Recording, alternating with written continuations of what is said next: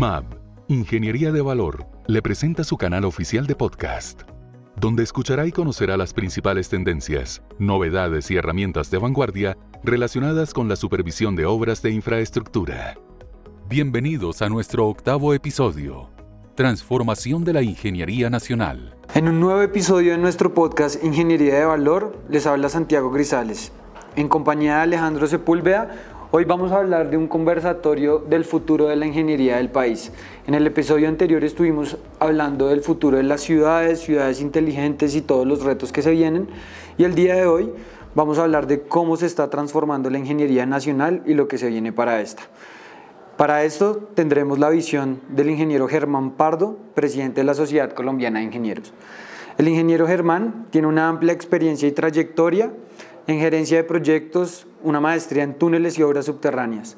Más de 35 años de experiencia laboral, se ha destacado en la planeación, gerencia, diseño, construcción, operación y mantenimiento de obras de ingeniería, mejor dicho, un experto en la materia, en especial en el área de túneles y obras subterráneas. También se ha marcado por su amplia trayectoria eh, en el gremio de la ingeniería, desempeñándose como presidente y miembro de comités de diferentes asociaciones de ingeniería en el país. Ingeniero Germán, para romper el hielo, cuéntenos cuál es su túnel favorito del país. Eh, en Colombia tenemos varios túneles. Eh, mi favorito, el túnel Palacio Río Blanco de Chingaza, que tiene 18 kilómetros. Es un túnel que marcó una, una pauta en Colombia importante a nivel de dificultades de construcción, porque es un túnel de una sección pequeña, con una longitud de 18 kilómetros, donde aparecieron gases como gas metano, y fue un reto muy grande, y fue hecho pues en los años 80. Entonces, digamos, para esa época fue mi primer proyecto donde pude participar en túneles en el año 83, y a mí me marcó, digamos, en mi vida ese proyecto. Qué excelente eh, experiencia, ingeniero, porque todos los que trabajamos en ingeniería tenemos un proyecto que, que, nos marcó, en mi caso, en MAP, él fue el puente Pumarejo, y a partir de eso empezamos a investigar cómo la infraestructura impacta la productividad de un país. Incluso en el, en el Informe Nacional de Competitividad hay un capítulo específico de, de infraestructura, logística y transporte, entendiendo que nuestro país es mayormente carretero. Desde su visión, ingeniero, ¿Cómo podemos aumentar la productividad y competitividad del sector de infraestructura a partir de nuevas tecnologías y nuevos procesos de innovación? Eh, bueno, efectivamente, eh, digamos, la infraestructura vial es algo que Colombia, en lo que Colombia está, eh, tiene un rezago importante. Aquí hay un tema de no solamente desarrollar un tipo de infraestructura, sino generar el espacio para que haya multimodalidad.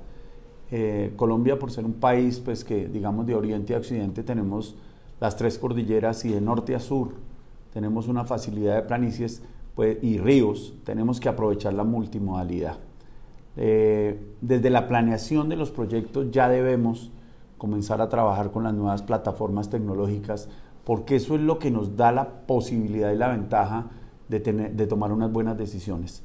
Eh, la captura de información hoy en día a través de plataformas y a través de, sistemas no convencionales de modelamiento es lo que nos va a dar a nosotros la posibilidad de estar ajustando todas las decisiones a nivel futuro sobre cómo es el, desarrollo de la, multimodalidad.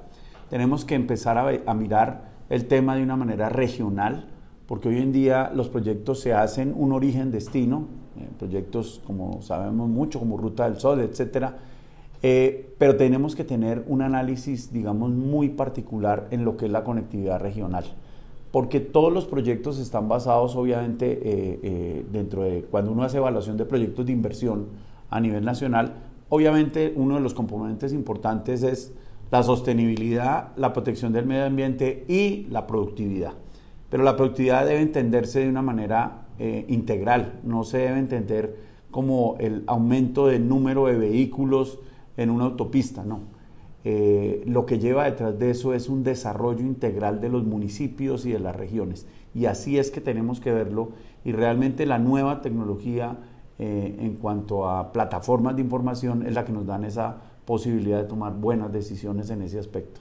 Bueno, ingeniero, Eh, hablando un poco de este, de este tema de la visión multimodal y como visión sistémica en los proyectos, eh, hemos visto que la Sociedad Colombiana de Ingenieros en el año 2019 eh, publicó o viene publicando información acerca de las nuevas tecnologías que se vienen para el sector de la construcción.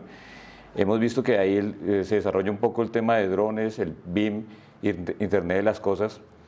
Eh, quisiéramos, ingenieros, saber como en, en, paralelo qué avances se han logrado hasta el momento de estas nuevas tecnologías y qué otras nuevas herramientas se han detectado que puedan ser abordadas en, la ingeniería hoy en día. Eh, bueno, sí, nosotros eh, como Sociedad Colombiana de Ingenieros ya llevamos varios años tratando de impulsar, sobre todo en los jóvenes, que son los que tienen, digamos, más habilidades en este momento para desarrollar ese tipo de, de programas, eh, el aprovechamiento de esa tecnología. Tenemos eh, eh, campos diferentes, en el campo industrial, en el campo de obras de infraestructura, en el campo, digamos, de todo lo que es catastro multipropósito y todo lo que es topografía tenemos en este momento una, gran cantidad de herramientas que no se, no se tenían anteriormente. Hay un tema fundamental y es que todo lo que tiene que ver con análisis geotécnico, tanto a nivel externo como a nivel de obras subterráneas, pues hoy en día tenemos herramientas de, eh, ese estilo porque toda nuestra información ya llega en 3D. Cuando uno tiene la información en 3D es mucho más fácil de contrastar, de comparar, de analizar, de evaluar movimientos, de evaluar degradación, de evaluar índices de erosión y otro tipo de aspectos fundamentales en el desarrollo de los proyectos de ingeniería. Entonces la Sociedad Colombiana de Ingenieros, entendiendo eso, eh, ha implementado primero en sus proyectos. En, nosotros eh, generamos mucho concepto técnico de alto nivel. Eh, es, un enfoque, digamos, con, colegiado de muchos expertos que piensan en, el proyecto, pero las ayudas hoy tecnológicas eh, nos, han dado, digamos, una mayor facilidad de entendimiento de, de la problemática. Eh, el COVID, por ejemplo, fue un, un, impedimento para ir a muchos proyectos, pero todo este tipo de tecnologías logró traernos aquí al seno de la sociedad eh, la visión 3D o la visión helicóptero para tomar decisiones y poder formular eh, recomendaciones al gobierno nacional y a empresas privadas. Qué interesante, ingeniero Germán. Pues sin duda eh, la revista es algo que como ingenieros no nos perdemos. Hay información de valor que, que, nos gusta compartir y profundizar. Em, nos gustaría saber, desde su visión como presidente de la Sociedad Colombiana de Ingenieros, qué objetivos y cómo ve el futuro de la ingeniería colombiana en un mediano y largo plazo para que se mantenga competitiva, para que podamos afrontar los retos de estos nuevos proyectos que son cada vez más complejos? Bueno, eh, la ingeniería colombiana eh, tenemos que dividirla pues en, aspectos de eh, ingeniería financiera, ingeniería de construcción, ingeniería de consultoría e ingeniería de sostenibilidad, que es el tema que tenemos hoy en día, digamos que abordar de una manera muy seria. Eh, la ingeniería colombiana pues, ha sufrido durante los últimos años eh, un impacto negativo eh, con el tema de la globalización. nuestras empresas consultoras pasan día a día por muchas dificultades porque no, no, les estamos garantizando trabajo a mediano y largo plazo. Y garantizar trabajo a mediano y largo plazo realmente lo que se busca es que se consoliden todos los procesos científicos en la compañía que la empresa pueda invertir en ciencia, en tecnología, en investigación, en desarrollo y en capacitación de sus funcionarios y de sus empleados para que esa experiencia la podamos transmitir en el desarrollo de los proyectos que hacemos.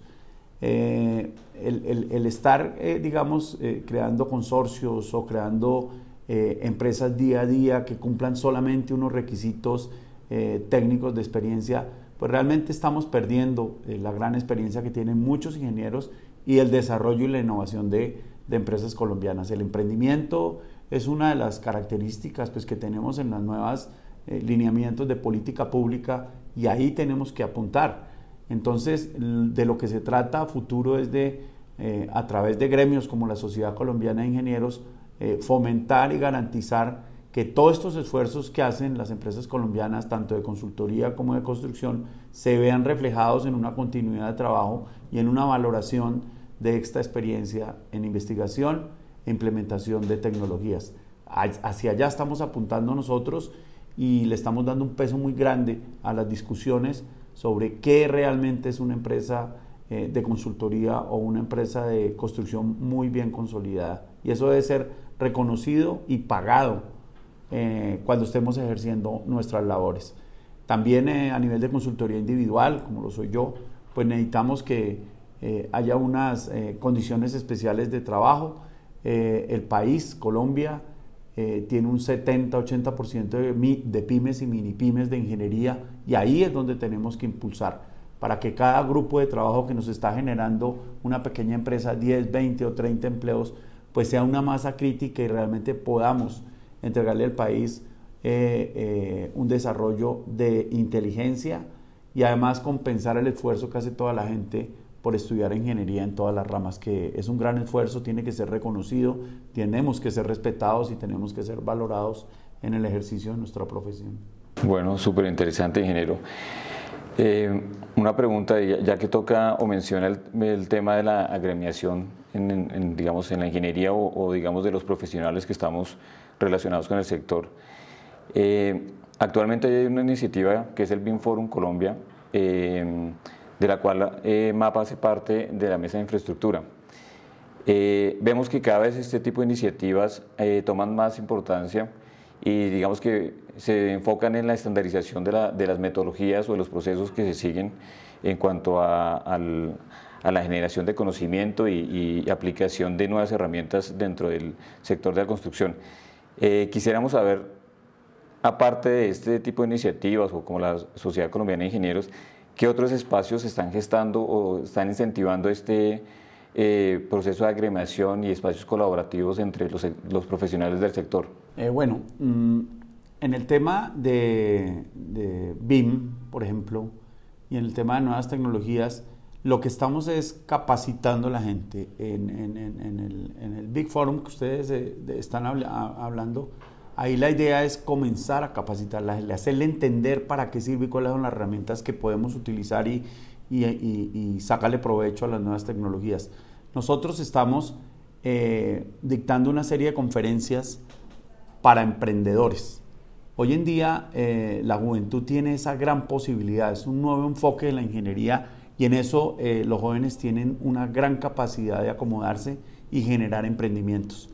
Eh, estamos desarrollando planes para, para poder hacer eh, seguimiento y control de obras, no realmente, no, no, no tan de proyectos grandes, sino inclusive pequeñas obras como edificaciones, casas o edificios pequeños.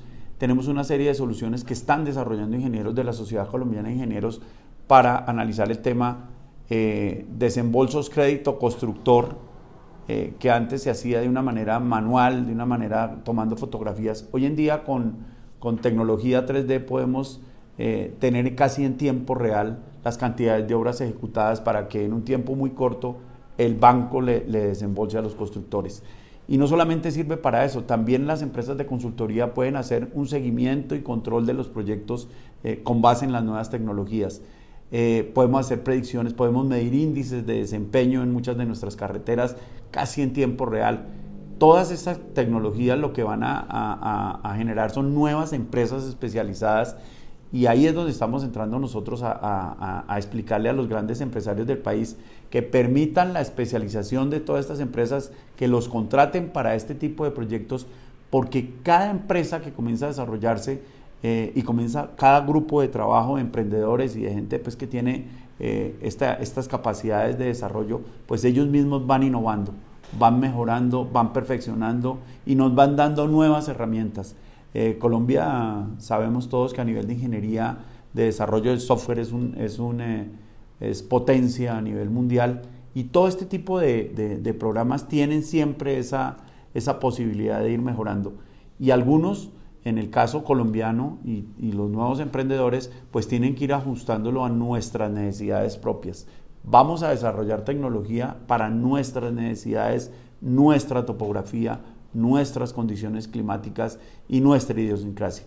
Entonces, este tipo de, eventos, eh, eh, de foros, de, explicar conocimiento, de traer expertos internacionales, estamos haciendo un gran esfuerzo por traer eh, gente que nos hable de ciudades inteligentes, por ejemplo. lo estamos haciendo con embajadas como la de Austria, lo estamos haciendo con plataformas como Supermap, que vienen de la China, que manejan Boeing, por ejemplo, y otro tipo de plataformas como eh, Pix4D, que es una, una, herramienta que tenemos que utilizar para todo este tema de tecnología, y ellos nos están dando conferencias. Este año tenemos un plan de conferencias sobre todos estos temas bastante, bastante robusto, y además estamos incentivando las empresas que quieran participar en la Sociedad Colombiana de Ingenieros para brindarle capacitación a sus ingenieros y, digamos, coordinadamente poder eh, traer los expertos mundiales en este tema. Eh, la Sociedad Colombiana de Ingenieros pues, tiene convenios con grandes asociaciones como la Asociación Americana de Ingenieros Civiles, la Embajada de los Estados Unidos, eh, la mayoría de las embajadas europeas. Eh, hacemos parte de la UPADI, que es la Unión Panamericana de Ingenieros Civiles. somos miembros del COMIA como junta directiva y eso nos ayuda a ayudarle a los ingenieros. y hay un tema fundamental que estamos también logrando en estos momentos y es que eh, a través de la Sociedad Colombiana de Ingenieros estamos ayudando a que los ingenieros colombianos que se vayan al exterior puedan tener un respaldo del gremio colombiano.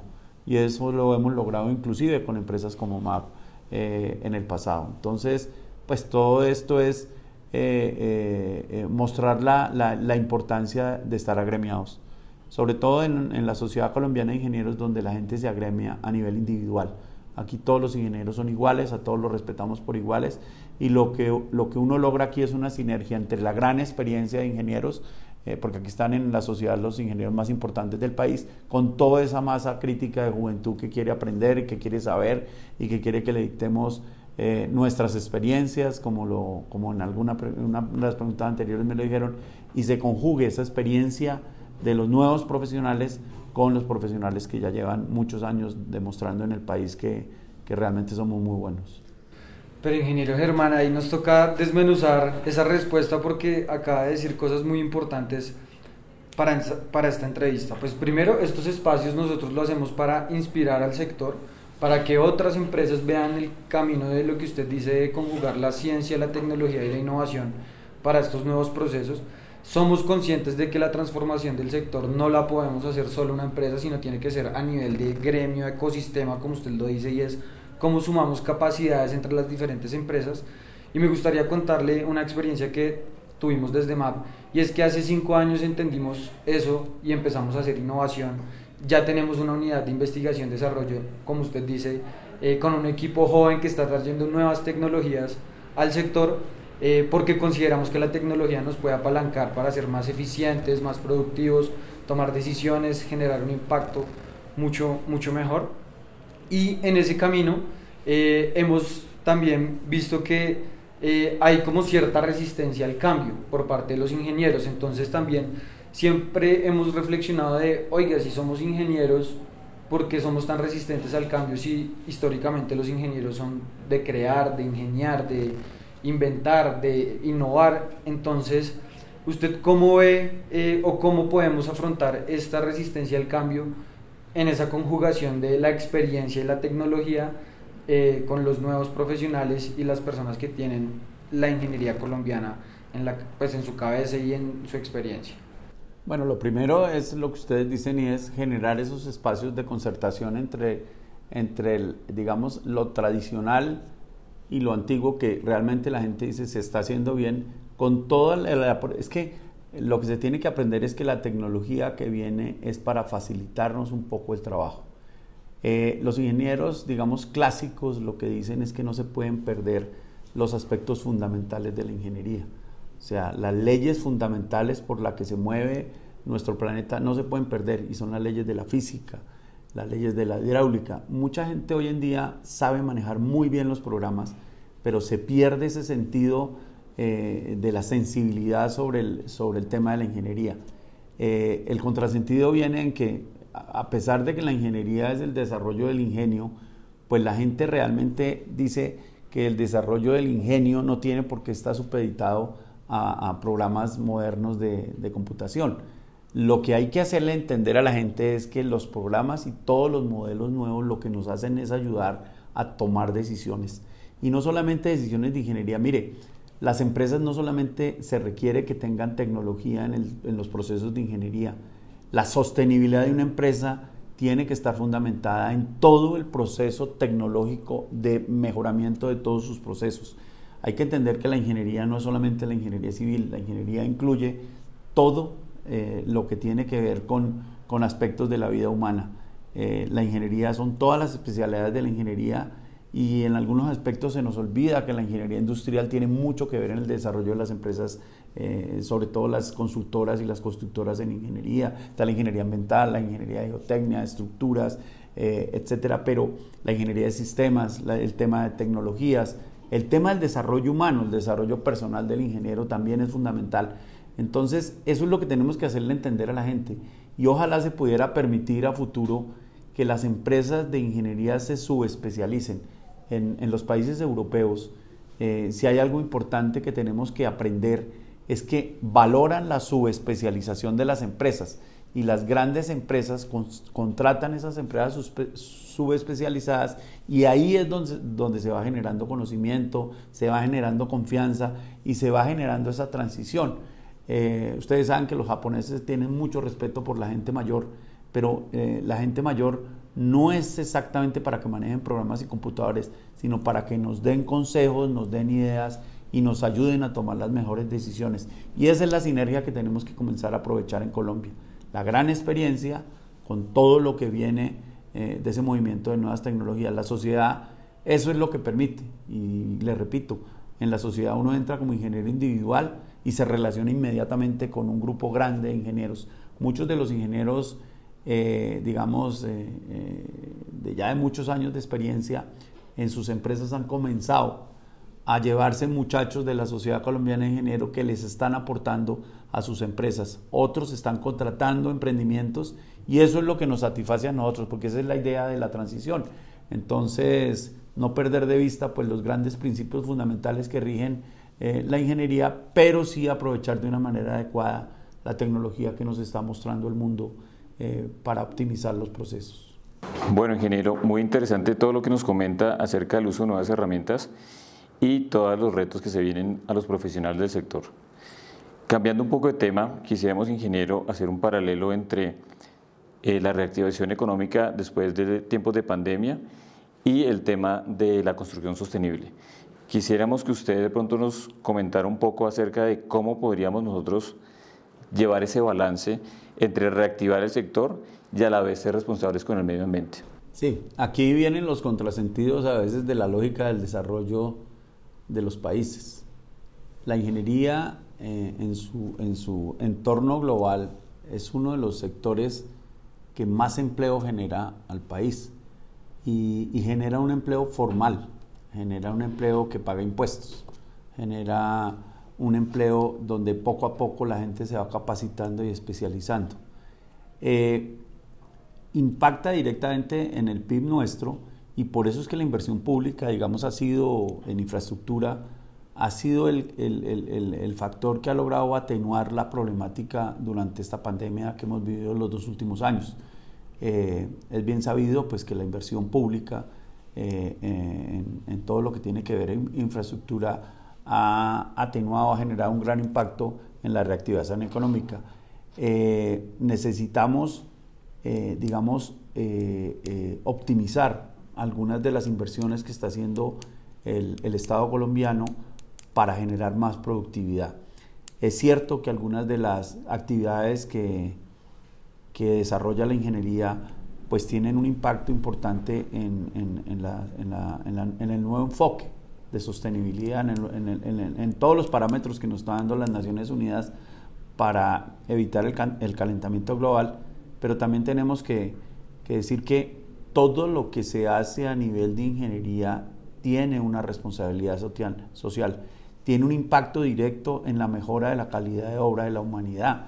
Entonces tenemos que, ser muy juiciosos cuando hablamos eh, estos temas porque estamos generando un bienestar y tenemos que medir también ese bienestar.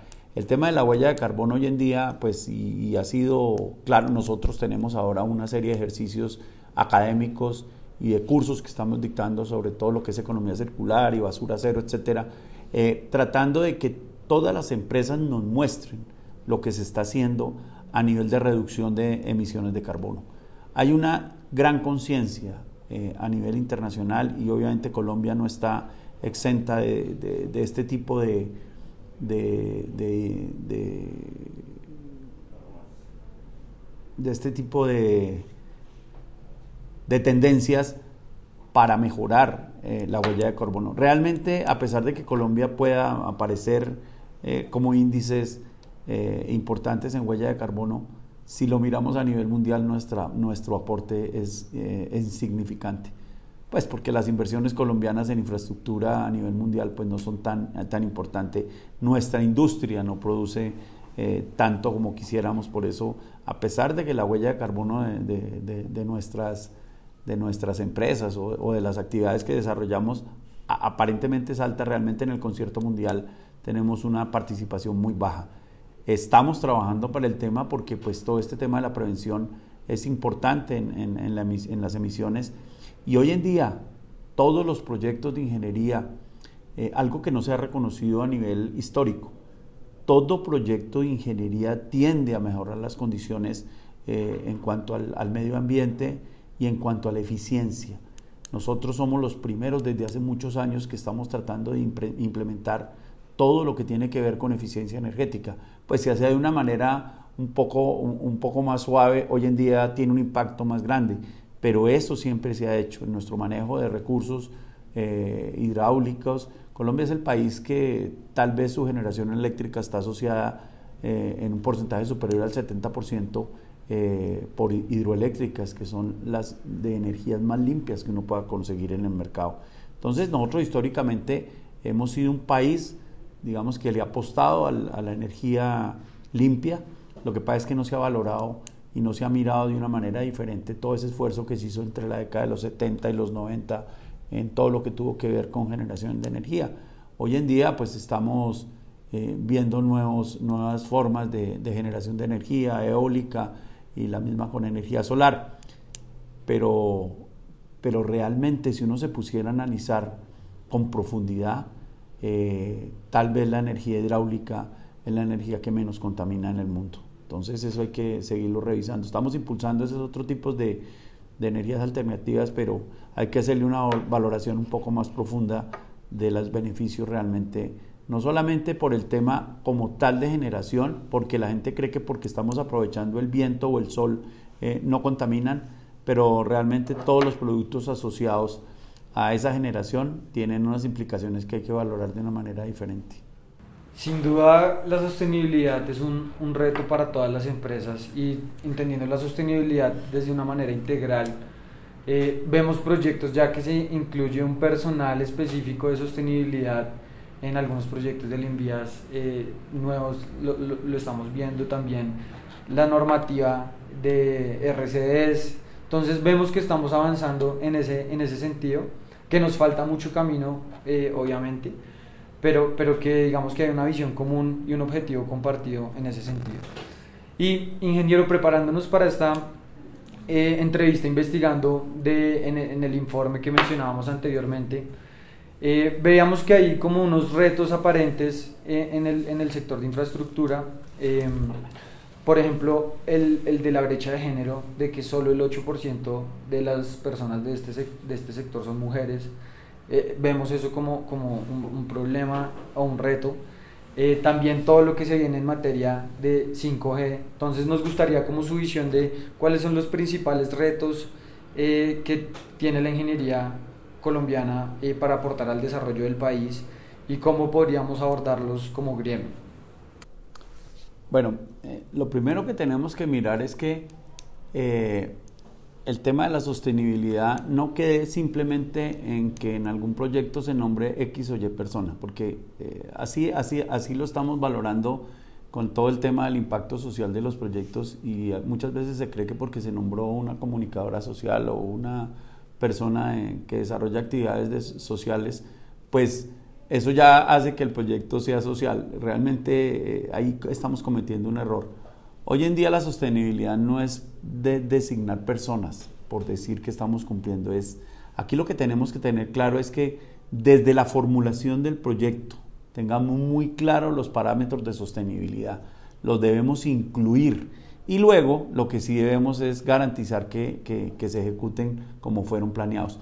Pero los proyectos deben ser evaluados desde su formulación como un proyecto de sostenibilidad o que lleve inmersa la sostenibilidad, eh, la protección del medio ambiente y garantizar obviamente eh, el, beneficio social. Pero eso parte desde de la estructuración del proyecto, de la valoración luego en los diseños y luego sí del control durante la ejecución.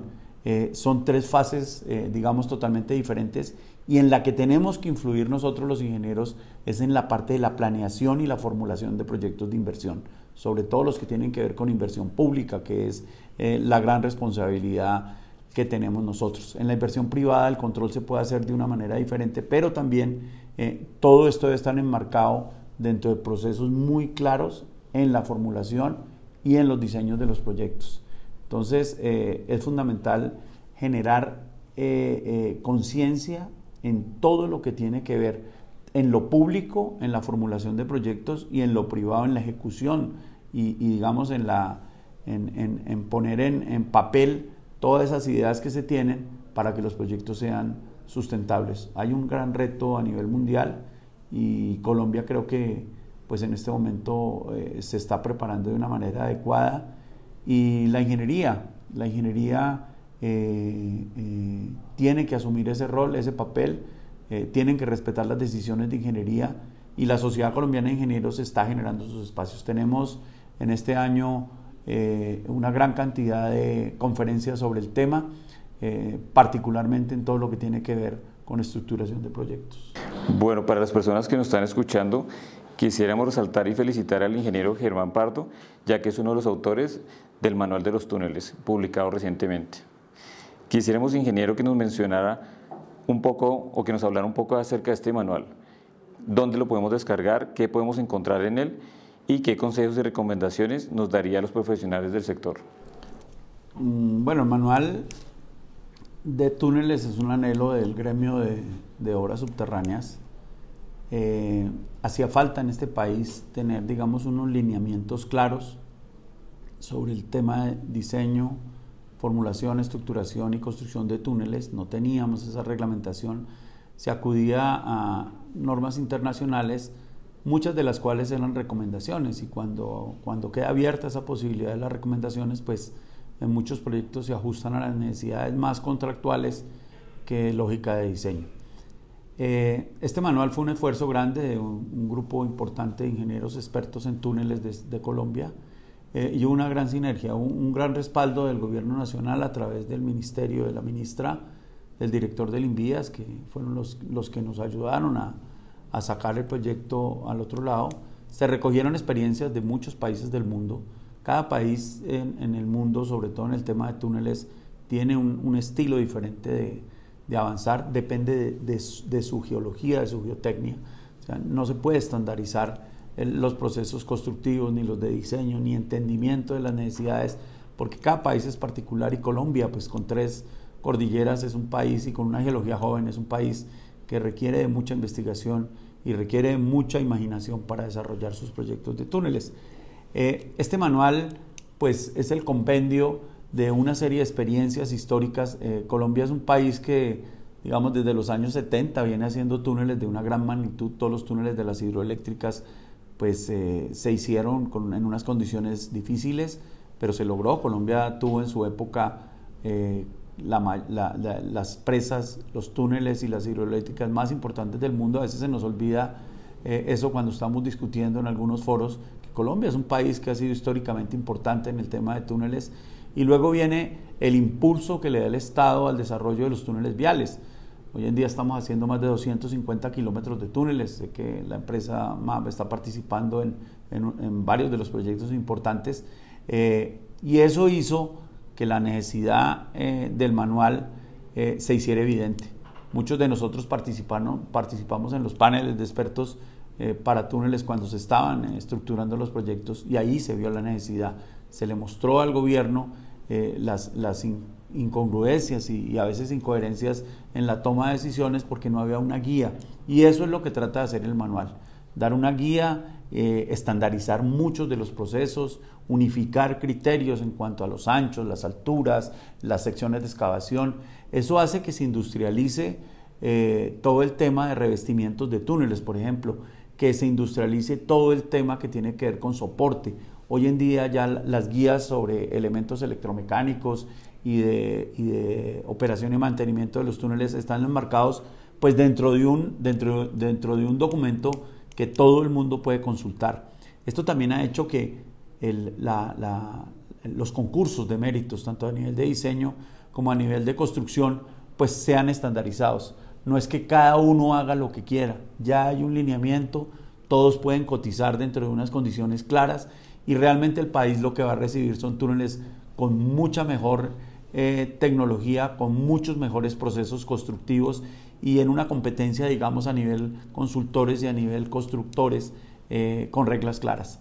Eh, el manual se puede consultar en la página de la Sociedad Colombiana de Ingenieros, tenemos un link también se puede consultar en la página del Instituto Nacional de Vías y en la página del Ministerio. Y a partir de, noviembre, que fue expedido, de diciembre, que fue expedido el decreto correspondiente, hay seis meses de maduración. Obviamente todo este tipo de documentos se pueden ajustar, se pueden mejorar y la idea de la Sociedad Colombiana de Ingenieros que apoyó directamente este proceso con la Asociación Colombiana de Túneles y Obras Subterráneas eh, es recibir eh, eh, comentarios, mejoras sobre el manual para dejarlo en, un nivel muy alto. Hemos recibido en estos últimos meses felicitaciones por parte de la Sociedad Iberoamericana de Túneles, que reúne pues, todos los países latinoamericanos, más España y Portugal. personalmente participé en el Foro Europeo de Túneles en noviembre del año pasado y nos hicieron un reconocimiento por este documento. A veces en Colombia no logramos eh, entender las cosas buenas que hacemos, pero tenemos la fortuna de que muchas oportunidades nos la reconocen eh, en el extranjero. Eh, a veces cuando se dice que necesitamos ingenieros con experiencia internacional, no miramos hacia el país, miramos hacia afuera. Y aquí tenemos, la mayoría de los ingenieros en obras subterráneas somos consultores a nivel internacional. Pero cuando necesitan un consultor internacional, llaman uno que tenga un apellido mucho más raro que el nuestro. Eh, en, el, tema de, túneles, eh, y para que quede registrado y ustedes ojalá todos puedan difundir y participar en, a finales del mes de marzo de este año, vamos a tener el Seminario Mundial de Túneles. Eso es un reconocimiento más al país de que se están haciendo las cosas bien, de que tenemos experiencia, de que tenemos buenos ingenieros, buenos contratistas, buenos consultores y la PIAR, que la Organización Mundial de Carreteras, nos dio el honor y la sociedad está apoyando al INVIAS en este tema de desarrollar eh, un simposio mundial, un seminario mundial de túneles en la ciudad de Medellín, eh, en Colombia. Eso es un honor para nosotros y creo que es, un, es casi el premio Nobel de Ingeniería para un país como Colombia en túneles. Entonces estamos muy contentos, muy orgullosos y, y eso nos hace seguir creciendo en, en todos los temas de investigación. Mire, todo lo que hemos hecho de túneles en la última década, ha logrado que la academia, las universidades tengan información para, para hacer investigación. Y eso ha generado un grupo de consulta y de investigación a nivel de la geotecnia colombiana que nos va a ayudar a tomar decisiones a futuro. Pues ingeniero Germán, totalmente de acuerdo con usted.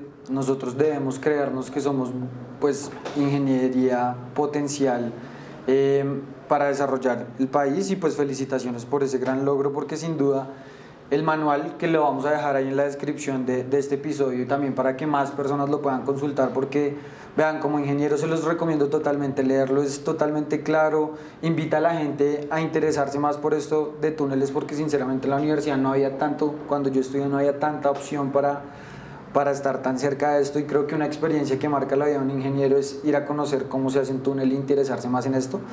Eh, que haya más especialistas en este tema porque en el país no hay tantos y es una escasez que también buscamos desarrollar el talento e invitar a todas las empresas y profesionales de ingeniería a seguir aprendiendo, eh, actualizándose porque pues sin duda es algo que tenemos que que mantener de, de, una manera constante. Entonces, pues nuevamente, ingeniero, felicitaciones. Eh, realmente, pues para nosotros como ingenieros y parte del desarrollo de, de, la infraestructura del país es un orgullo escuchar esos reconocimientos, digamos que también nos llena de inspiración para, para seguir eh, implementando este tipo de buenas medidas que puedan eh, impactar tan positivamente los proyectos en este momento. Ya para la siguiente pregunta, ingeniero Germán, y es, em, ¿cuál fue el reto más, más grande para redactar este, este, este, manual de túneles? Bueno, antes de, antes de contestarte la pregunta, se me, se me pasó en la pregunta anterior. Mire, cuando uno lee el manual, sobre todo los que somos ingenieros, nos damos cuenta de la cantidad de especialidades que están involucradas en, en la ingeniería de túneles. Y cualquier ingeniero que comience a leer el manual o cualquier capítulo se va a entusiasmar porque entran a conjugar muchas especialidades. Entran muchas especialidades que insospechadamente teníamos. La gente cree que es ir al hueco y meter un jumbo y poner concreto neumático y pernos y arcos. No. El tema de la ingeniería de túneles es mucho más profundo, tiene muchas más disciplinas y se pueden interactuar entre todas las disciplinas. Y eso es algo muy bonito en la ingeniería de túneles, que uno comienza a encontrarse con ingenieros de todas las especialidades y todos estamos pensando en lo mismo. Al final, pues se entrega una obra de un túnel, pero ahí participaron ingenieros de todas las especialidades y eso es muy bonito en, el tema de la ingeniería subterránea. Eh, eh, el mayor reto pues que tuvimos cuando, cuando estábamos elaborando el, el manual es no, caer en el error de, que fuera como una camisa de fuerza. Eh, como el nombre lo indica, es un manual, es una guía. Eh, no queremos ser, no, queremos que la gente coja el manual y copie y ya crea que es diseñador de túneles. No, el manual es una guía para poder ejercer la profesión, sobre todo en el diseño de túneles, eh, de una manera adecuada. Son, es, el, es la suma de la experiencia, eh, de muchos ingenieros, no solamente a nivel nacional, sino internacional, que nos den esa posibilidad de que eh, de manera ordenada yo pueda expresar o, plasmar eh, lo que quiero para el desarrollo de un país. Y el mayor reto fue ese, no caer en, tendencias de, de direccionar productos de direccionar modelos de diseño, porque en esto, pues como en todas las ingenierías, hay tendencias a nivel de diseño. No, aquí tenemos que permitir que la ingeniería piense, que la ingeniería actúe, pero en unas reglas de juego claras. Algo fundamental fue, eh, digamos, definir claramente las, las, dimensiones de un túnel. Eso para el Invías y para el país es, muy bueno porque eh, hoy en día uno va a, muchas zonas del país y los túneles tienen diferentes dimensiones. Eso hace que, por ejemplo, las formaletas de revestimiento no se puedan uniformizar y eso nos, nos, costaba mucho más. Hoy en día todos los túneles va a tener, van a tener una sección de servicio igual y ya la metodología del, del, del soporte va a ser estandarizada.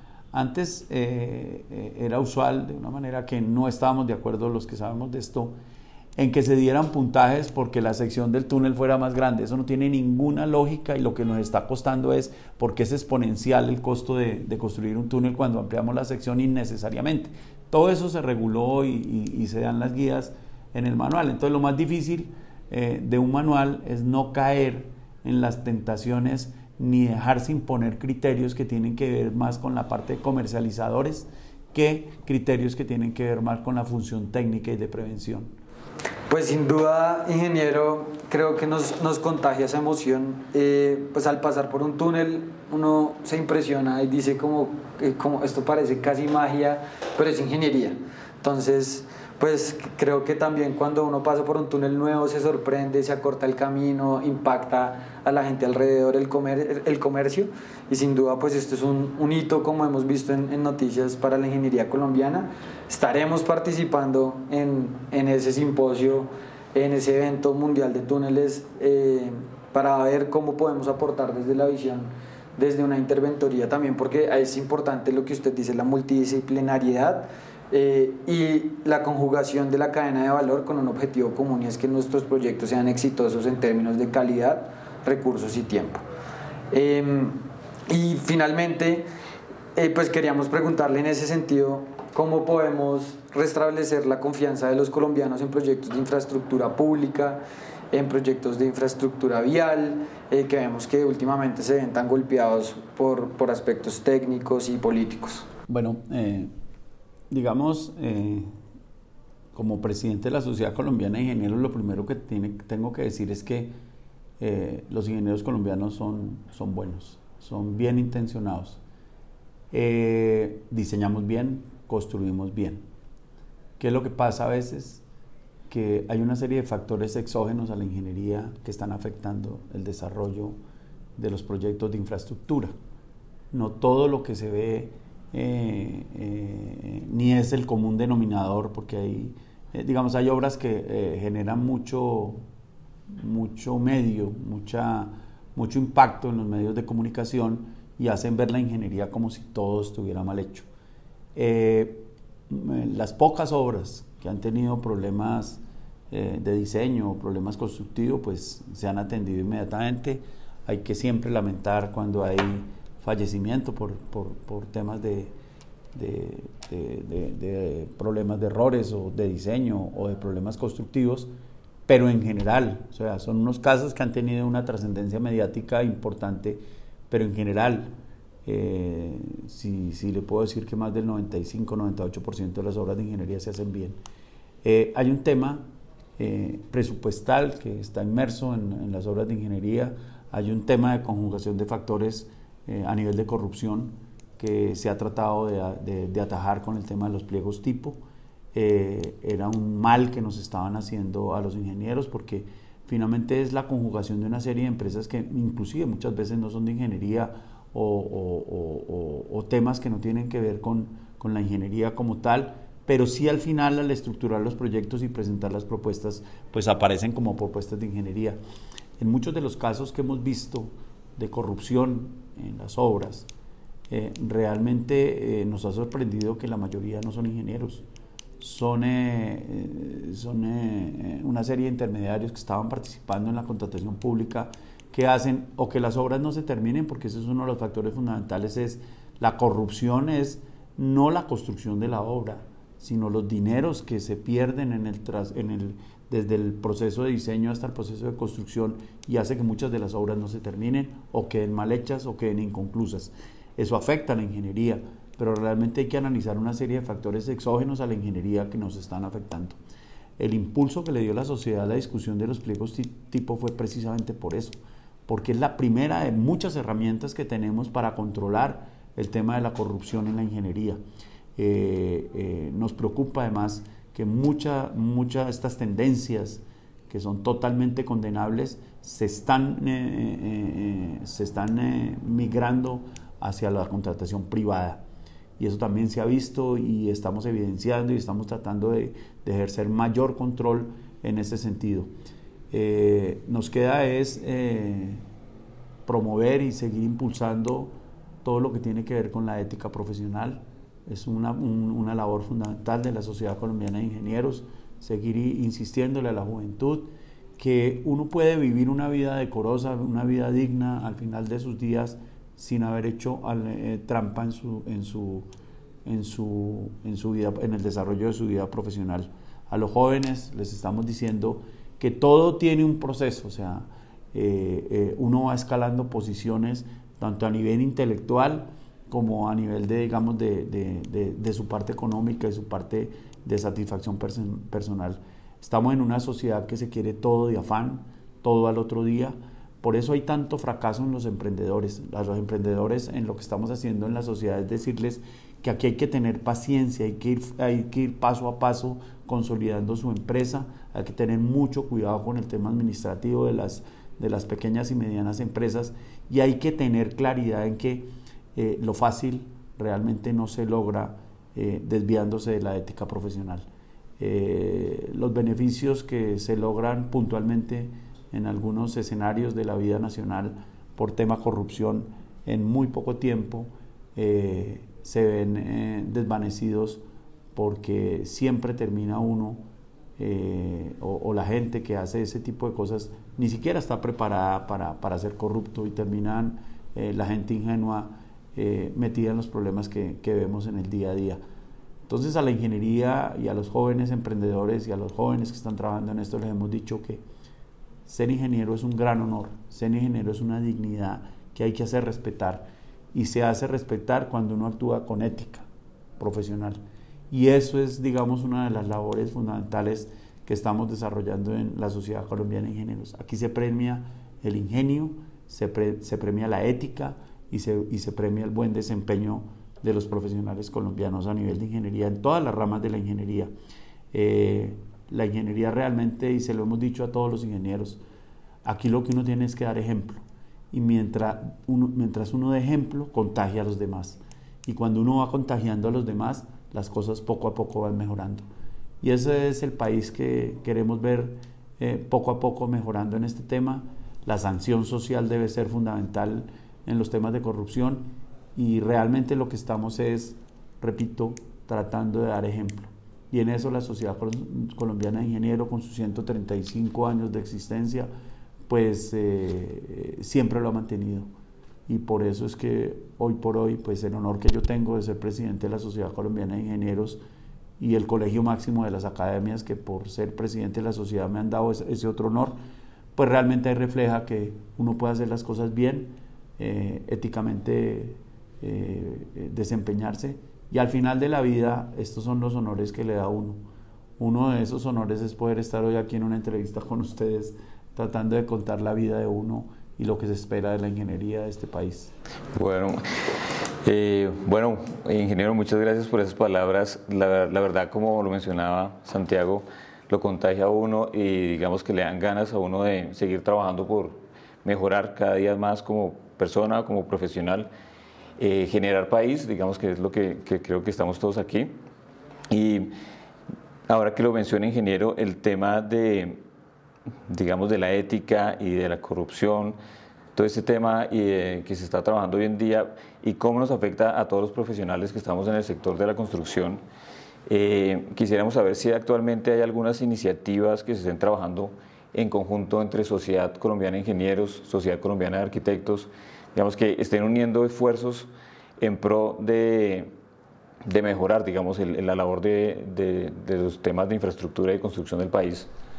Sí, realmente eh, eh, la posibilidad de, de, ser miembros del Colegio Máximo de las Academias, donde están las 10 academias, órganos consultivos del país, nos permite a nosotros, eh, digamos, seguir trabajando en estos temas de desempeño profesional y la ética.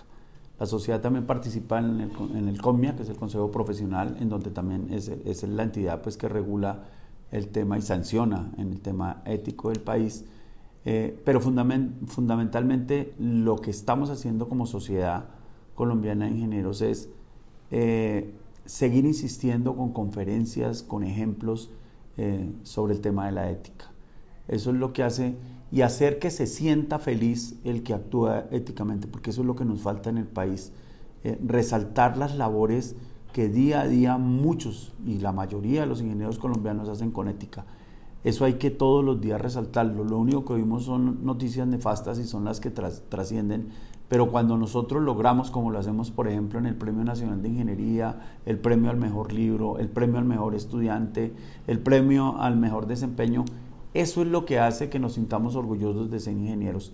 Y ahí es realmente donde la Sociedad Colombiana de Ingenieros está apuntando a, seguir debatiendo sobre los principios filosóficos. Es que eh, eh, en un país que no lee, pues el tema de los principios filosóficos se pierde. Entonces son discusiones realmente emocionales y tenemos que volver a, poco a poco a, a, entender cuáles son los principios filosóficos y en esos principios filosóficos obviamente está la ética. Totalmente de acuerdo, ingeniero. Igual creo que nosotros, todos los que hemos estudiado ingeniería eh, de cualquier rama, debemos volver a ese principio fundamental que estudiamos. Esto es para mejorar el mundo de alguna manera. Y cuando tenemos ese propósito claro, pues no nos vamos a desviar ni distraer con tentaciones porque al final el propósito es que vamos a impactar positivamente, pensar en las personas que van a usar eso, que va a estar ahí por muchos años. Eh, como comentaba ahorita, nosotros, yo tuve la oportunidad de hacer parte del proyecto Puente Pumarejo en la interventoría que, que hizo MAP Y eso es un puente que cada vez que alguien pasa por ahí me manda un mensaje como, oiga, este puente es lo mejor, qué chévere, qué orgullo. Y eso es lo que nos debe motivarnos a los ingenieros para que sigamos adelante. Em, ya para concluir, recogí algunos comentarios de, de lo que eh, hablamos el día de hoy. Ingeniero, me, me corrige o me complementa si falta algo. Es, bueno, lo primero es que eh, la ingeniería nacional pues tiene un reto muy importante a partir de la globalización que debemos enfrentar con procesos de ciencia, tecnología e innovación para aumentar la competitividad, em, evolucionar a estas nuevas eh, tendencias, combinarlas con la experiencia eh, que seguramente nos va a hacer el trabajo más fácil. La segunda parte, y es un concepto que, que usted mencionó que, que, me queda mucho, es la parte de productividad integral y cómo relacionarlo con un concepto de sostenibilidad. No solo que haya una persona, que puede ser un primer paso, sino de cómo abordamos los proyectos desde su estructuración hasta su operación para que efectivamente pues, sean sostenibles eh, de una manera integral. Y tercero, eh, toda la parte de ética y que debemos trabajar los ingenieros pues de, de esta manera éticamente, evitar estos problemas, denunciar, castigar este tipo de comportamientos, actitudes, porque al final lo que hacen es perjudicarnos a todos.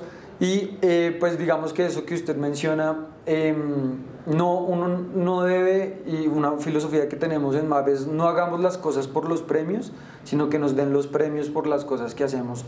Y un ejemplo de eso fue cuando nos ganamos el, el cuarto Premio Nacional de Interventoría en el proyecto 4G eh, Cartagena-Barranquilla, donde nos alineamos todos los actores para sacar un proyecto adelante con componentes de sostenibilidad, con componentes de tecnología y al final recibimos ese honor y para nosotros pues obviamente es un, un placer poder compartir esas experiencias de que sí se puede hacer impacto a través de ingeniería colombiana eh, con todos estos temas que hemos hablado el día de hoy. Entonces, ingeniero Germán, muchas gracias por la conversación. Nos quedamos eh, con muchos aprendizajes. Una última invitación para todas las personas que van a oír este podcast de aquí al futuro. Eh, no, primero que todo felicitarlos porque estos espacios donde uno pueda expresar eh, de una manera, digamos, eh, muy simple, muy sencilla, muy sin presiones, sin, sin tener nada programado, porque esto, esto, para todos los que están escuchando, esto es totalmente informal, o sea, nos sentamos en una mesa con ingenieros a, a charlar y, ingenieros jóvenes además, que no conocía y se ve el orgullo de ellos también Mire, cada vez que uno termina una obra, así uno haya sido el capataz o haya sido el director, uno siente el orgullo de que esa obra es de uno. Uno se la apropia, o sea, esa, esa obra es de uno y lo bueno y lo malo eh, los amigos se lo cobran. Eh, entonces sí, hay que seguir en este tipo de, de, ejercicios, de ejercicios de, motivación a los ingenieros. Yo a los estudiantes y cuando dicto conferencias les doy una frase y les digo es, eh, la ingeniería es el arte de transformar ideas simples en cosas útiles. Y, esa es la vida de nosotros los ingenieros. Yo pues he tenido la fortuna de, de, tener eh, muchos de los cargos importantes a nivel de ingeniería eh, del país. Mm, el orgullo que me da es que es de la parte gremial. Eh, yo no aspiro a, ningún tema diferente al tema gremial y en lo que yo me desempeño como, consultor del túneles, pues eh, he dado ejemplo y trato de hacerlo de la mejor manera. Y ojalá pues todos los ingenieros en todas las especialidades siempre se sientan orgullosos de ser ingenieros. Somos MAP. Somos 4.0.